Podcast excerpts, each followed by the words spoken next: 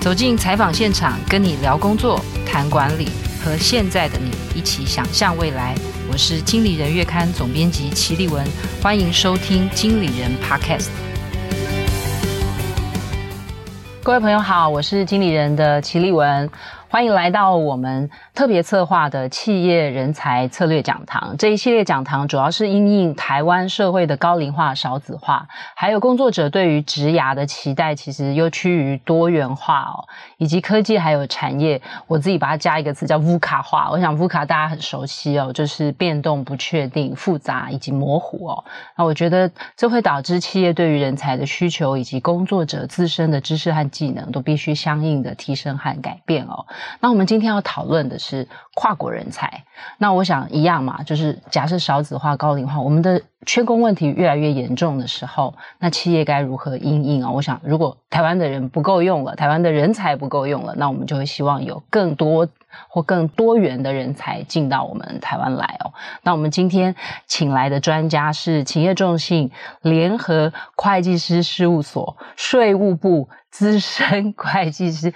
非常长的 title，所以我决定只叫他姜育维 Gilbert。我们先请 Gilbert 跟听众朋友打个招呼。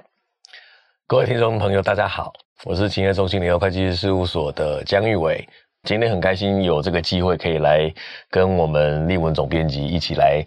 探讨以及分享这个相关的话题。嗯，我在研究这个 Gilbert 的背景资料的时候，看见他，我除了我刚刚念的非常长的这个 title，每次会计师事务所的职称不知道为什么都很长，然后还有另外一个职称，我想应该是跟我们今天要讨论的题目是更相关的，是全球高阶主管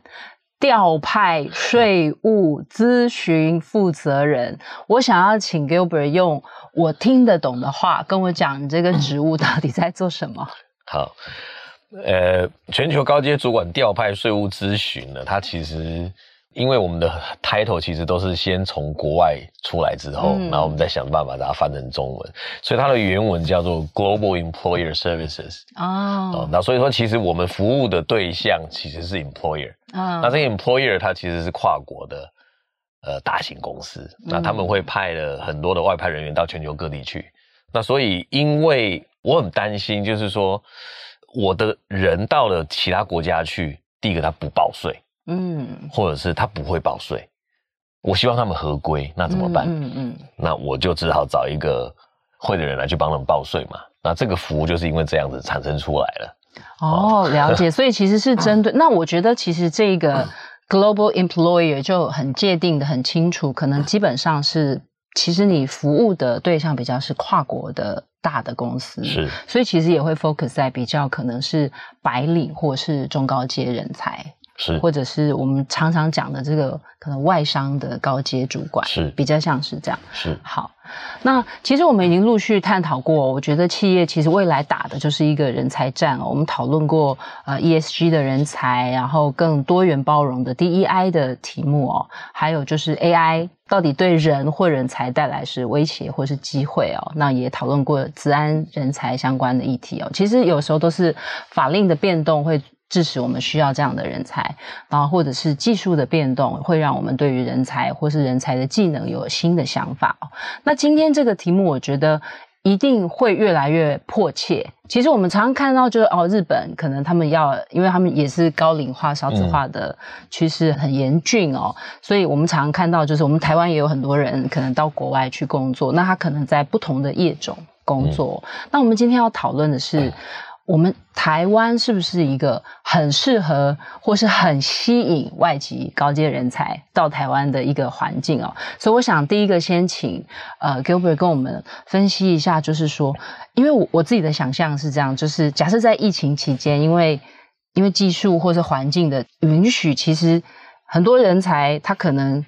我们常讲，就是他可能在台湾，但他可以为旧金山的公司服务。嗯、那同样的外籍的人才，他可能也可以在不同的地域工作，然后他可以为台湾的公司服务。那我在想，就是说，整个大环境里面，我们是不是有看见这个人才的跨国的流动，是不是有变得明显，或者是有特别往哪个区域或国家移动？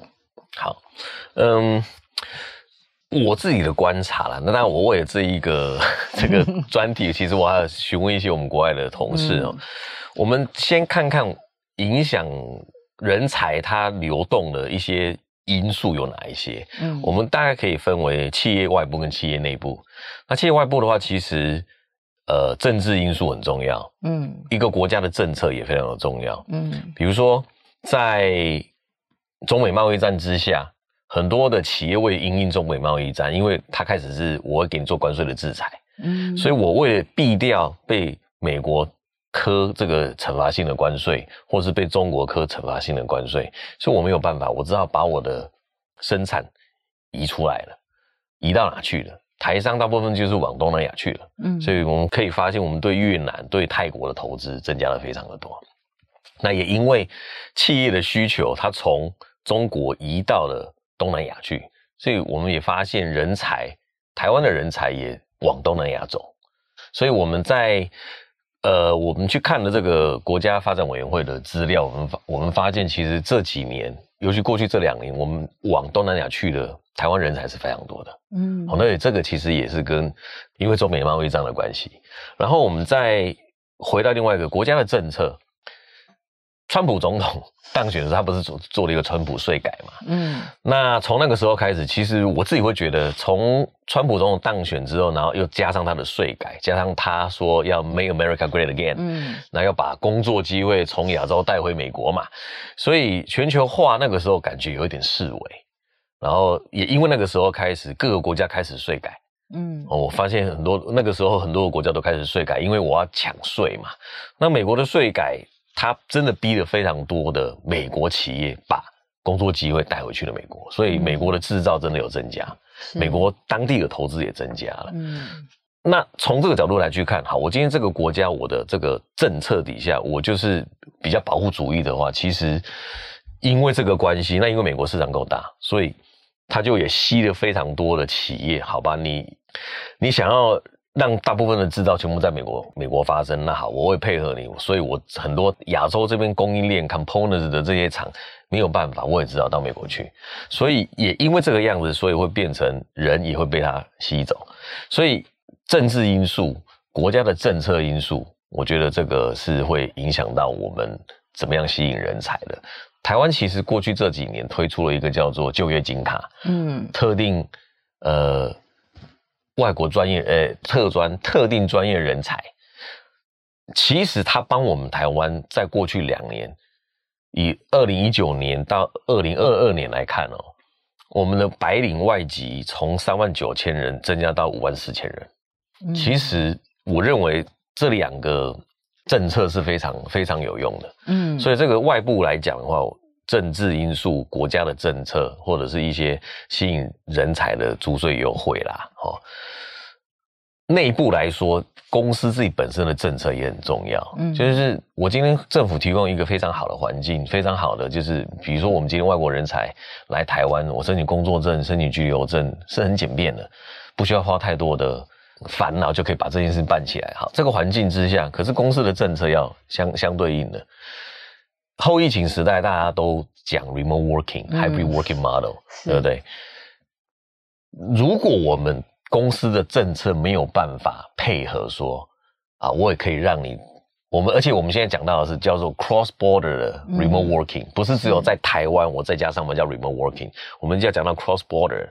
那如果公司的政策不 support 这个东西的话，你也很难找到人啊。好，所以所以对内公司的政策，那政策之下。要去改变这个政策，其实企业主的 mindset 很重要，嗯、所以我觉得这些东西你要去改变，你不改变，人才比较不会愿意来。是，那你刚刚有提到，就是说，嗯、呃，你这个职称是 employer service 啊，那他们应该不会只有税务的需求吧？在你接触的过程里面，嗯、那他们觉得就是说，呃，这个外籍的，不管是白领或是中高阶人才，他们在尤其是特别进到台湾来工作，他们通常面临哪一些挑战或是考验？除了不会报税之外，OK OK，呃，首先我要离开离开我熟悉的国家，嗯，去到另外一个国家去，所以 culture 上面它本身就会有很多的可能会很大的震撼，嗯，所以我们看到过去看到，现在很少了，因为现在其实大部分也是以成本导向。嗯，可是以前的外商，欧美哇，他他，我觉得他们跨国企业真的非常的对员工非常的好。我们看过一个项目叫做 Culture Training，嗯，就你到那个国家，你从美国到了台湾，或是到了东南亚，你会有 Culture Shock。我不希望你有 Culture Shock，所以我就在当地找了类似。类似老师告诉你说他在你们这个他你现在派去这个国家的文化是什么，风俗民情是什么的，有这种东西。嗯，还有 language training。嗯，我们以前很多的客户来台湾，他必须要上中文的，公司出钱，嗯，我帮你上中文。那甚至是有一些是你要派过来之前，你在 make decision 之前呢，好，我就先让你飞过去看一下，嗯，看看环境。好，比如说工作的环境，你的同事是什么样的？然后有小孩子的，小孩子要过来读书嘛，对不对？嗯。好啊，那我在，我也让，我也找人带你去看看那个小孩子读书的环境，读哪里的。所以这个是之前，就是我们叫做 pre assignment 之前有一些的 benefit，嗯，就是我是他可以做到这个样子。嗯。那你做这些以后呢，其实呃，员工会比较了解说，哦，我要去。的地方是长什么样子，我的 coworker 是什么样子，那他会比较愿意接受这些东西，所以就有也因为这一些需求，其实又研发了很多的，比如有一些我们叫做 mobility vendor，嗯，他就是专门负责帮在帮人家做 relocation 的，啊，搬家，最好就是这样平行移动，对对，找学校、找房子，是。对这些东西。嗯，所以这些 support 其实都是我们在跨国企业里面蛮蛮常看到的。嗯，对。那你换个角度来讲的话，就是这个是因为他是 global employer，他为了在让他的员工愿意外派到世界各地。嗯。可是我如果把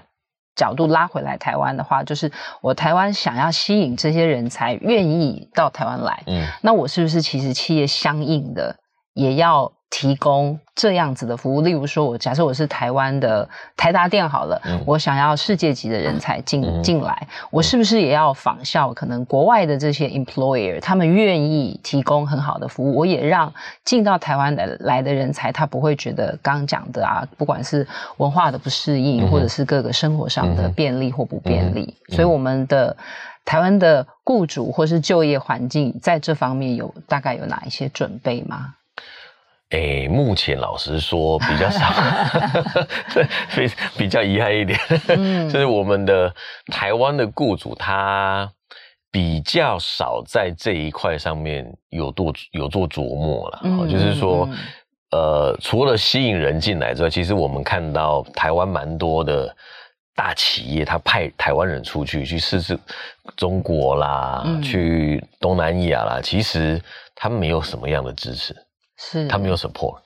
他顶多找人在当地帮你报个税而已。那有一些住房津贴，有一些外派津贴的加急，其实大概就这样子而已。嗯，那剩下的比较多了，甚至是你去了当地税要不要报，你自己决定，你自己去找想办法。就是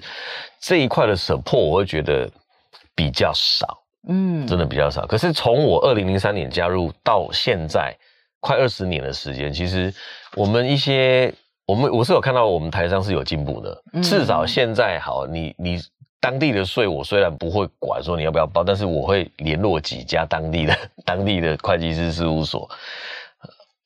你去跟他们联络，那你自己是怎么样就跟他们合作什么的，那我公司我就不管了。可是我至少会确保你说，好，你去当地的国家，你缴了过多的税，那我会保护你，所以你多缴了税，我公司愿意补贴你。嗯，这我们。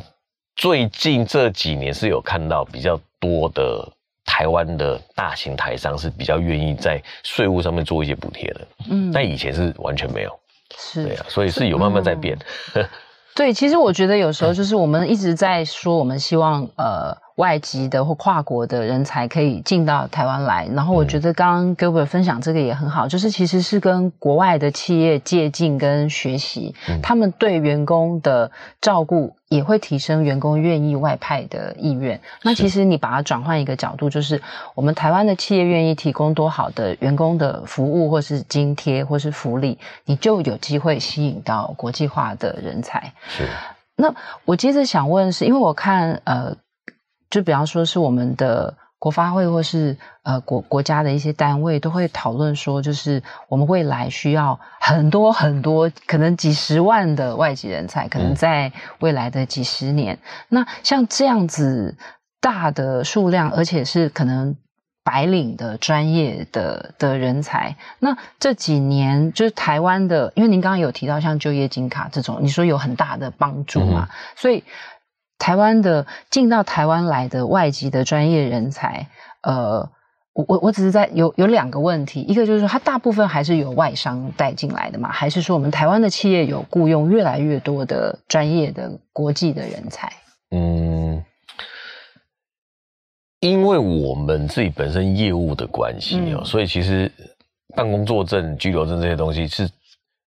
外商大部分都会委外来办，嗯，所以我们接触。到的都是外商，嗯，派人来，嗯、那或者是他要不管是外派或者是 local hire，他会把这个事情交到、嗯、呃一些 vendors 去做，嗯、所以我们看到的是以以外商为主，嗯，比较多。本国企业的话，可能也有了，但是他大部分应该倾向于自己做。就是公司的人资部门，你要想办法要怎么去申请啊，所以你就、嗯、他们就自己去申请了。所以，我只能说，就我自己所接触的外商真的是多。那至于台湾纯台台资企业，是不是有这个迹象，就是会找越来越多的外国人进来？这个我还真的就不敢确定了。嗯嗯，对。但是我们，呃，我自己太太她就在一个台资企业，那她其实也是算算是还蛮跨国的企业的，在。欧洲、美国、东南亚都有，国外有十几个据点就对了。嗯嗯嗯、可是他们在聘雇外国人上面来讲，好像就比较没那么积极。嗯，对。所以其实我觉得台湾的企业也可以去思考一个，就是说我今天吸引外国的人才，我们今天如果台湾的跨国企业，其实我在别的国家有据点的话，其实这些人才可以在我们我们的 network 里面是可以互相流通的。所以我不是说我一定要。去别的公司挖人，我如果觉得今天在美国有一个有一个人是很好用的，那他对我们是有 value 的，我应该要要鼓励他可以来来台湾工作。嗯，那我同一个组织里面不同国家之间的调派，我们应该是要鼓励的。嗯，那这样子也可以最经验的转换啊，或者是说因为文化的不同，大家想事情的角度也不一样，解决方法的也不一样，所以可能对我们来讲也不是一个。坏事，嗯，对啊，你有这样子的内部转调的机会，其实我也会觉得外国人会比较愿意来台湾，嗯，对啊，因为我一直在想说，我们比方说我们呃台湾的在台湾 base 在台湾的企业，其实还是有分很多种，有的是它是比较它的。营业的范围可能就是在台湾，嗯、然后像刚刚 Gilbert 提到的，其实反而是说，其实你如果是在世界很多国家有据点，嗯、其实因为我们通常都会希望可以运用在地智慧、在地人才，嗯、所以这些人才其实等于是在他的集团内的流动，嗯、其实也可以让台湾增进这个外籍人才的的多元性。那接下来想问的就是说，呃，那我们。我们一直说，我们希望可以争取呃外籍的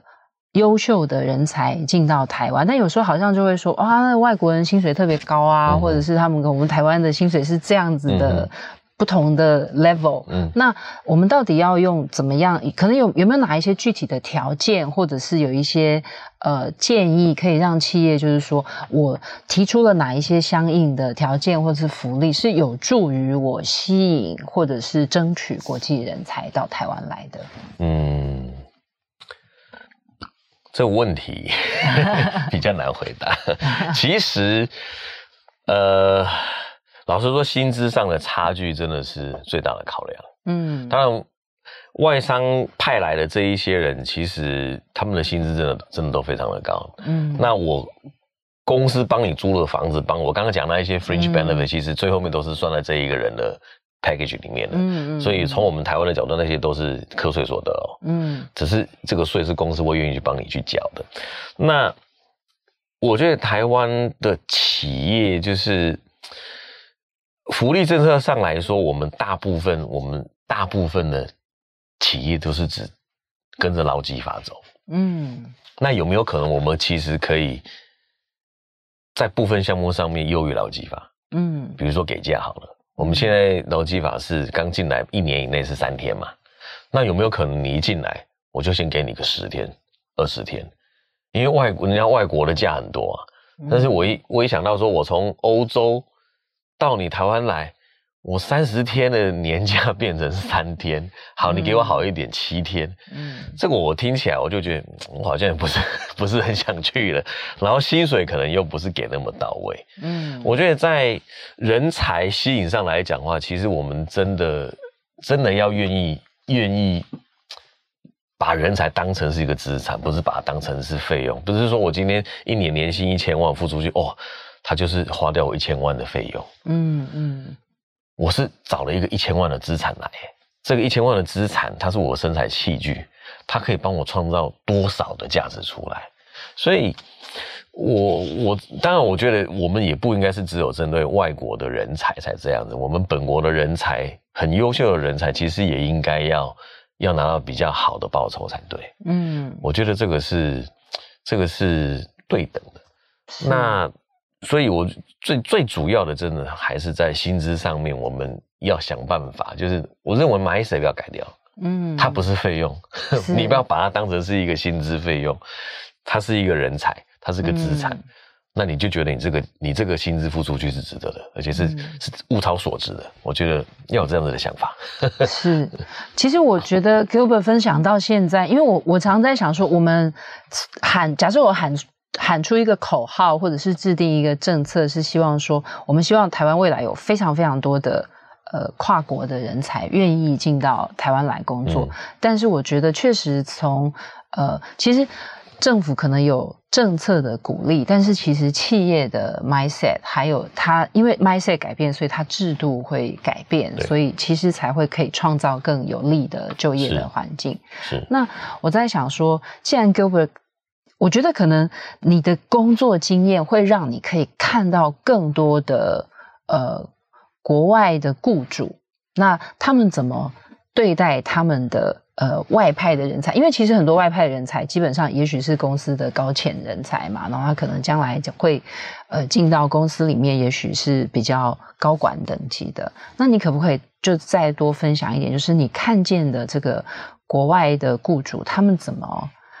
到底可以对他们的外籍人才可以多好？那我我的意思是说，其实这样子也可以让我们去借鉴，就是说，我们要吸引这些外籍的优秀的人才来，其实我们可能相应的要做到哪一些？就是因为我在国外都可以得到这样的条件，但是我进到台湾，我不可能降低我的水平。嗯哼。所以我在想说，你有没有一些这些观察或是比较？其实，如果我们单纯是从吸引人才来讲的话，完全把外商那一套拿进来用，我觉得可能也不太适合，因为毕竟是只有外派人员才有这些 package。如果以一个美国美国公司来讲，你今天没有外派出去，你的薪资里面就是只有本薪跟奖金而已啊，就这样。我也不会给你什么住房津贴、什么下子教育费这些东西，就是不会有的。但是，我今天一个从美国来。来到台湾工作的 local hire 好了，我们不要讲 assignment，我们讲 local hire，嗯、在当地聘雇的，我们常常都开玩笑说，我在美国年薪二十万美金，那我台湾到底要发多少薪水给他？嗯，哦，那就一个月二十万台币吧，就是他是从二十万美金给太多就会被说是肥猫，变成变成。月薪二十万台币，算起来年薪两百四十万台币。嗯，那他原本六二十万美金，将近大概六百万台币。嗯，他差了大概三，少了大概大概三分之二左右。嗯，可是毕竟生活水准条件是不一样的，所以我会觉得说，薪资上来讲，你其实你真的就是你说六十二十万美金到台湾来变两百四十万台币。你可能加到三百万，他可能就 OK 了。因为以我们过去，嗯、我们自己本身同事的经验，他因为老公回到台湾来，那我那个同事是一个美国人，他是纯的纯美国的白人，来了台湾以后，我们当然我们 付给他的薪水不可能跟美国一样好，嗯，可是他说，因为台湾的生活的那个费用真的是低，是。吃的便宜，嗯，住的，因为他是从 LA 来的，嗯，所以他说台湾住的跟 LA 比，其实真的也没有贵到哪里去。然后一些交通费什么，他说他说算一算，他来台湾存的钱比在美国还多诶啊，对，然后台湾的社保其实便宜啊，嗯，看医生也便宜啊，嗯嗯，所以我们台湾其实有这个这个环境，其实有蛮多的强项了。那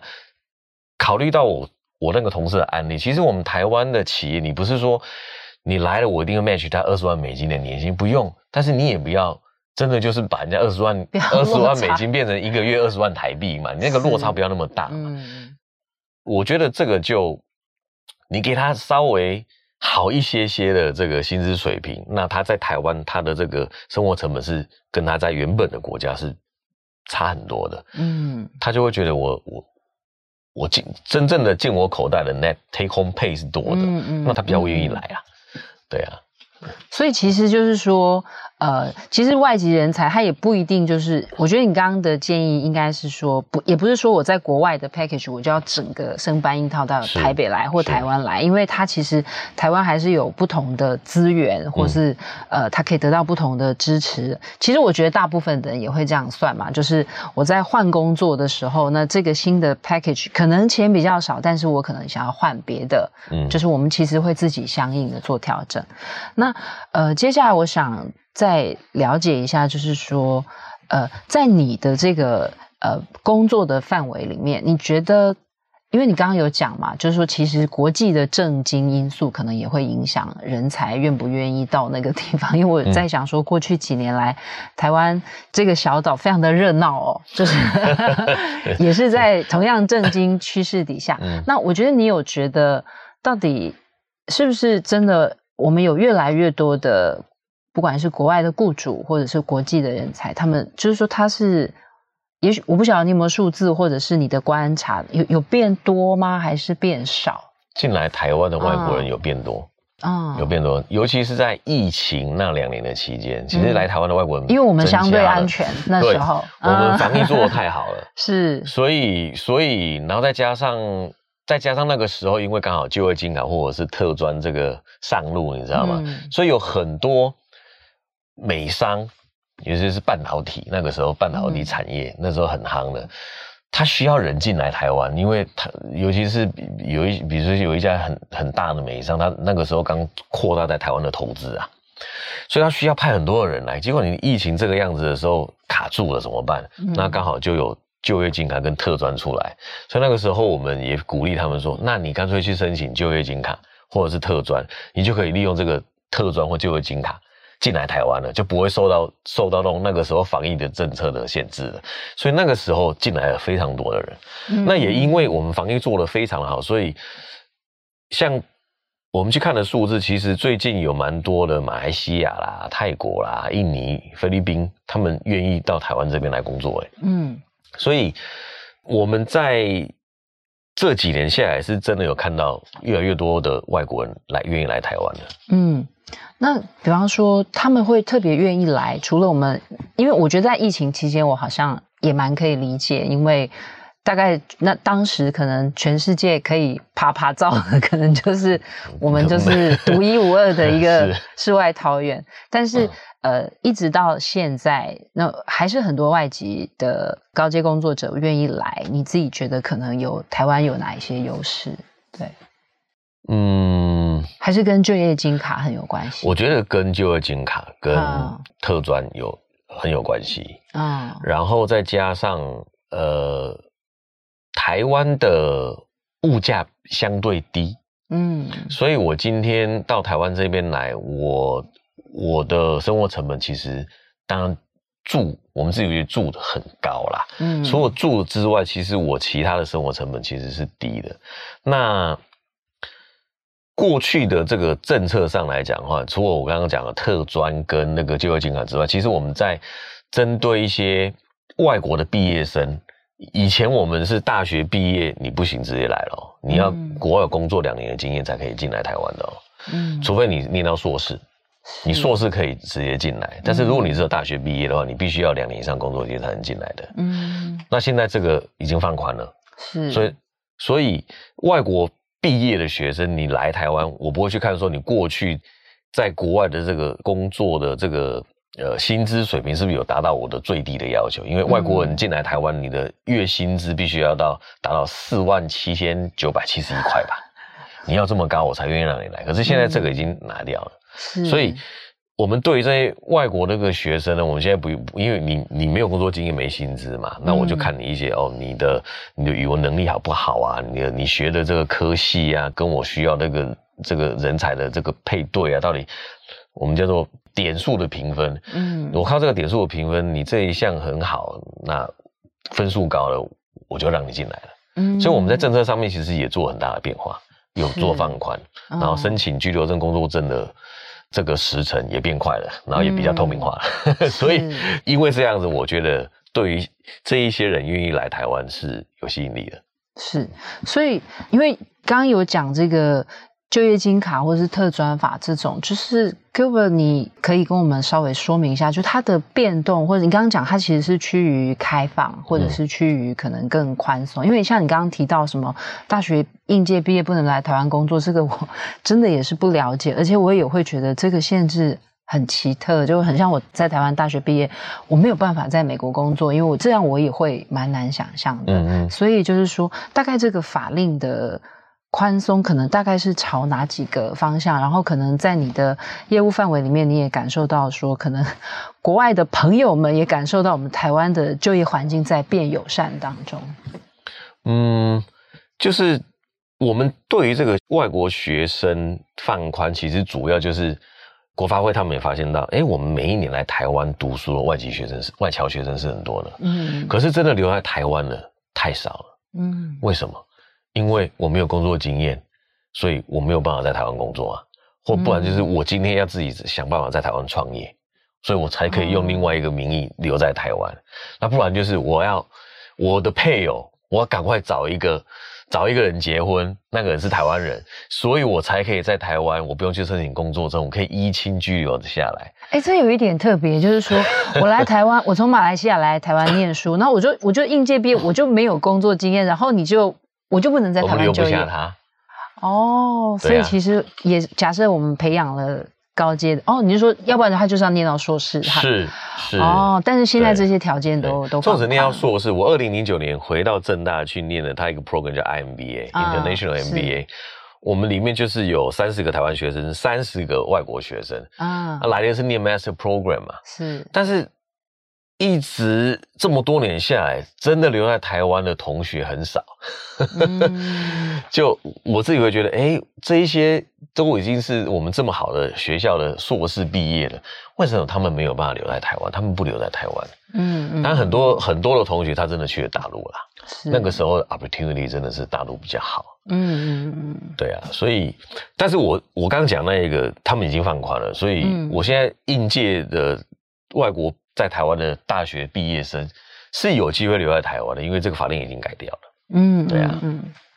那所以现在，比方说，就是在你的呃服务的范围里面，就是大部分的呃跨国的工作者，他们现在在台湾工作，就是在整个过程里面。跟过去相比有有很不同嘛？或者是说他们还是会觉得有哪一些其实是不管是税务上面或者是制度上面，嗯、他们会觉得你有没有听到他们觉得可能诶，其实如果怎么样会更好？有没有这些建议？企业的制度本身吗？嗯，还是整个大环境？对，都我觉得就是因为我觉得。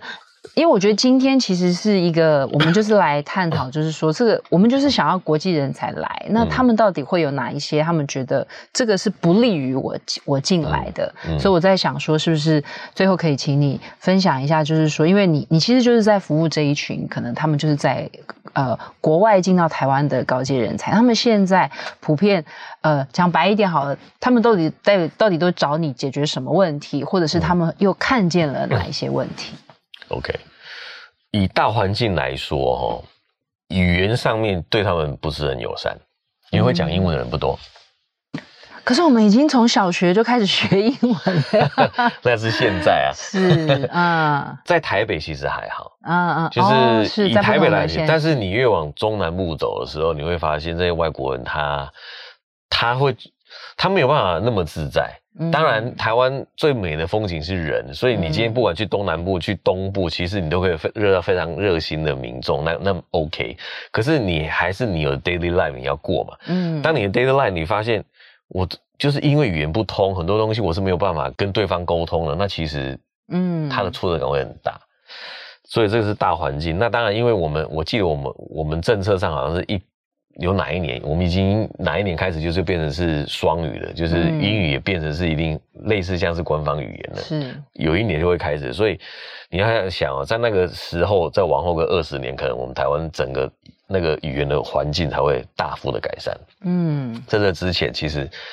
我们只希望我们现在的这些 在念小学的小朋友，英文真的要学好，这这样可以帮助我们二十年以后吸引更多外国人到台湾这一边来。是，对。那公司来讲，文化上我真的觉得就是业主的 mindset，嗯，真的要改。我们比较僵化一点，不 flexible，嗯，然后责任制，我们的责任制。有点责任制过头了，对，就是我们在工作上没有办法像国外那么的随心所欲吧。以我们自己事务所为例好了，你、欸、这样我会不会不好？就是就是说，我们曾经有讨论过一个话题，我上班要到底要不要打领带？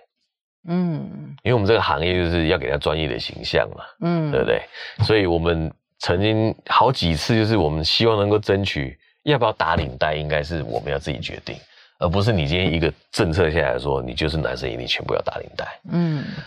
那当然这个政策现在还在啊，只是我们现在多了一个礼拜五的时候，你是可以 casual 的，你不是 business casual，是 casual，但是你不能穿短裤啊，你不能穿什么，对还是有一些限制，露背露肚子，对对对，就是说，我觉得那个是 mindset 的问题，然后甚至是你在做工作申请的时候。你要知道人家爸爸妈妈的职业要干嘛？嗯，你为什么要知道他的身高体重？嗯嗯嗯，这个应征者的身高体重跟他这个工作什么关系？是，对不对？嗯，但是我们还是很喜欢，就是请他把这些资讯全部都填上来。对，我们要知道他爸爸妈妈的年龄、职业很多，对对对，对，兄弟姐妹。我们这个行业有我们自己的特殊性，就是我们可能，比如说，我们知道他的。比如说，这个小孩子的父母是不是在我们事务所签证的客户里面？啊，就不要利益冲突。对对对，我们是有这个利益冲突，要去规避，所以我们要求这个这个讯息可能有它的理由在。嗯、可是你一般的企业，你 你要这个东西，我也觉得，哎，好像有点多余了啦。所以我会觉得，大环境之外，企业自己本身很多事情，你应该要重新去检视你的规则。甚至就从最基本的，你就从 recruitment 开始，你要人家填的这一张申请表开始，去检视一下哪一些东西其实是不是已经过时了。嗯，现在年轻人是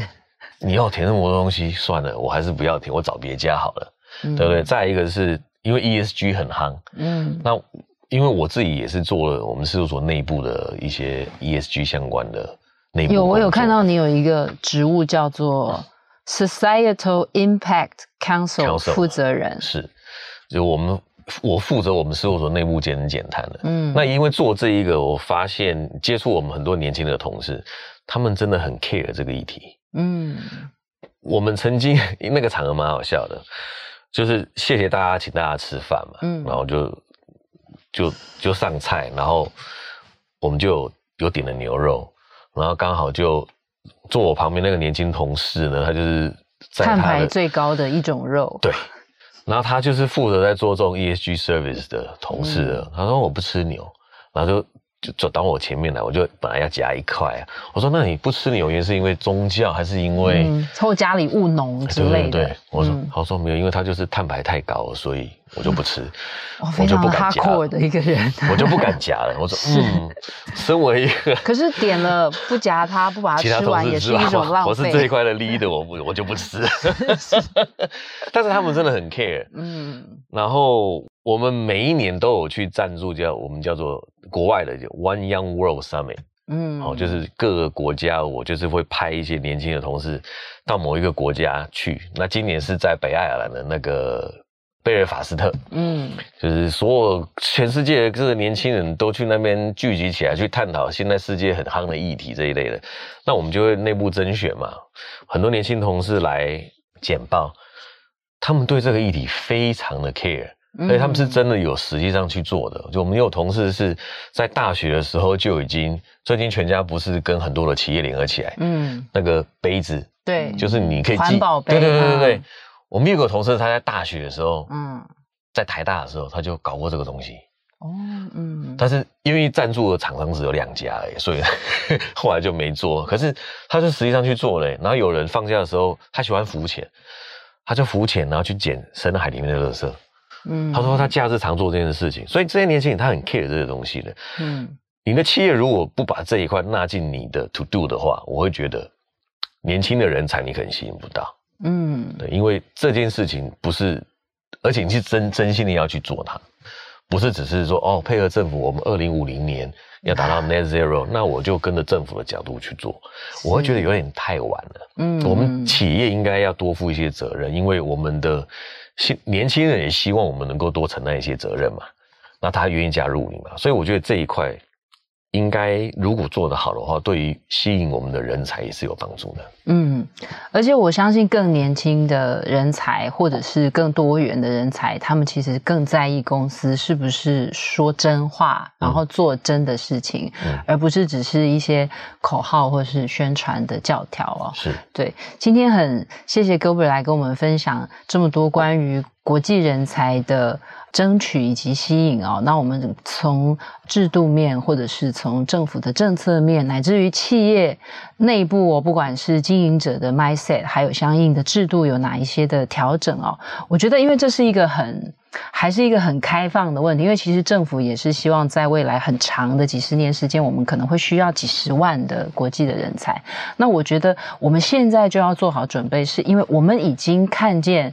少子化跟高龄化已经势不可挡，然后台湾的缺工已经很普遍的。也很急迫的出现在各行各业了。那我觉得将来不管是蓝领或是白领，我觉得台湾都需要积极争取来自世界各地的人才。那我们如何在政策制度，然后企业的软体硬体，还有整个环境，我们英文要够好等等各个条件哦，我都希望将来我们台湾会是一个更多元。我想最近刚除了 ESG 的话题，我想 DEI 的话题也包括 inclusion 这件事情，也包括带。Diversity 这件事情，嗯，我觉得这个都跟外籍人才、跨国人才息息相关。那我觉得未来我们也会持续关注关于这种新人才、多元人才的议题。那今天谢谢 Gilbert，谢谢丽文，也谢谢大家，再见，拜拜。